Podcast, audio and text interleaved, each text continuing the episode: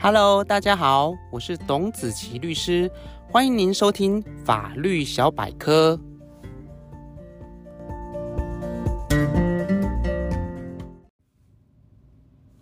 各位听众朋友，大家好，今天要和大家来分享的主题是劳动契约应该如何认定。首先要说明的是，如果一个劳务关系是属于劳动契约，就会有劳动相关法令的适用。举例来说，公司与员工之间是劳动契约，因此必须遵守包含基本工资、加班费、休假、退休金等相关劳动法令的规范。但假设公司聘请装潢师傅来进行办公室的装潢整修工程，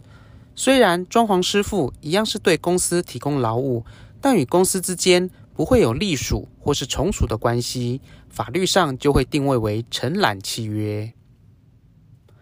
但是，社会上劳务提供的太样情形众多，契约关系未必如同前面所提到的公司员工或是装潢师傅一样容易理解。举例来说，近年兴起的 Foodpanda、Uber Eats 等外送平台，外送员与外送平台间的关系算是劳动契约吗？如果外送员在送餐的过程当中出了车祸受伤，外送平台公司是否要负起雇主的职灾补偿责任呢？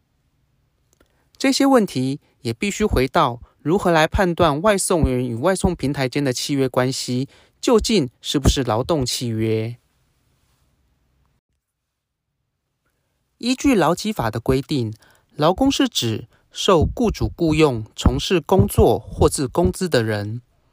而劳动契约则是指约定劳雇关系而具有从属性的契约。因此，对于是否为劳动契约的认定，会以从属性出发，用下面三项的特征来做判断：第一，人格上的从属性；第二，经济上的从属性；第三，组织上的从属性。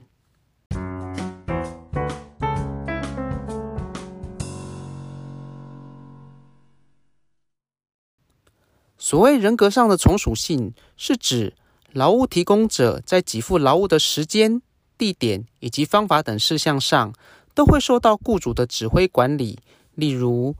必须遵守上下班的时间，到指定的地点工作，必须亲自履行工作，不能使用代理人等。倘若不遵守雇主的指挥管理，就会面临雇主的考核、惩处的不利益处分。而经济上的从属性是指，劳务提供者提供劳务，不是为了自己的事业，而是为了雇主的事业，并且必须借由提供劳务来获得报酬。而相关的机器、设备等生财器具，会由雇主来提供，劳工不需要自己准备，也不需要负担营业风险或者是成败。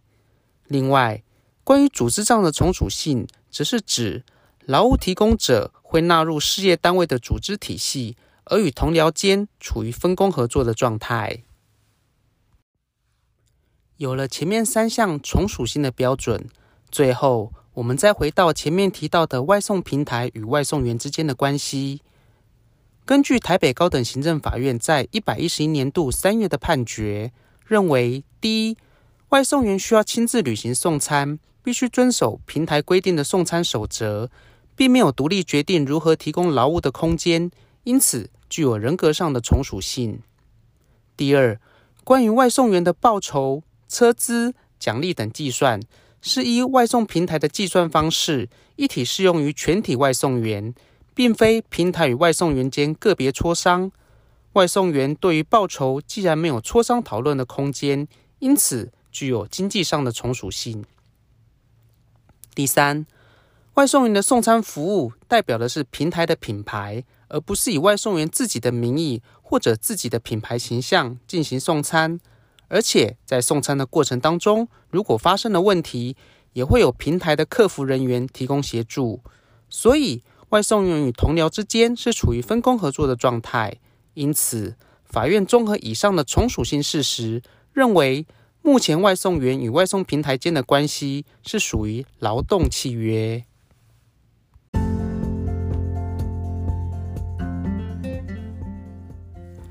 以上就是今天法律小百科的分享。如果您有任何的问题，或有喜欢的主题，欢迎您写信留言给我。如果您喜欢今天的节目，请按下订阅，定期接收最新的资讯。也欢迎您将本节目推荐给更多的朋友分享，让好的资讯可以帮助到更多的人。谢谢您的收听，我是董子琪律师，祝福您有美好的一天，我们下次见。